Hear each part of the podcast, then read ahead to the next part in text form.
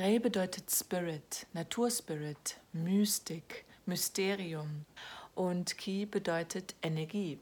Somit kann man sagen, dass Reiki universelle Lebensenergie bedeutet oder mystische Energie, eigentlich die Energie, aus der wir alle gemacht sind.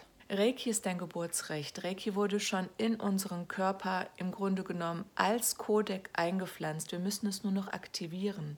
Es ist etwas für uns Geschaffenes, für uns ja angelegt ist in unserem Körper, damit wir wirklich unser Menschsein richtig erkunden können, mit den richtigen Werkzeugen, mit der richtigen Magie in unserem Leben.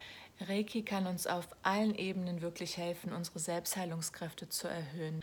Emotional entspannt es unser Nervensystem, mental gibt es uns Klarheit, auf der körperlichen Ebene können wir wirklich einige Zimperlein und Leiden auf tiefster Ebene verändern, sodass wir wirklich in unserer Gesundheit leben können. Das Wichtigste bei Reiki ist, wenn man sich einweihen lässt, zum Beispiel, dass man erstmal damit anfängt, wirklich seinen eigenen Körper wieder in Harmonie zu bringen, sich auszugleichen, sich wirklich zu transformieren, die Selbstheilungskräfte zu erhöhen, das Immunsystem zu stärken, damit wir wirklich kraftvoll mit unserer eigenen Energie haushalten können, sodass wir dann auch mit dieser Kraft in dieser Kraft vor allem diese Energie an andere weitergeben können, mit anderen Menschen genau das Gleiche transformieren können, was wir in uns transformiert haben.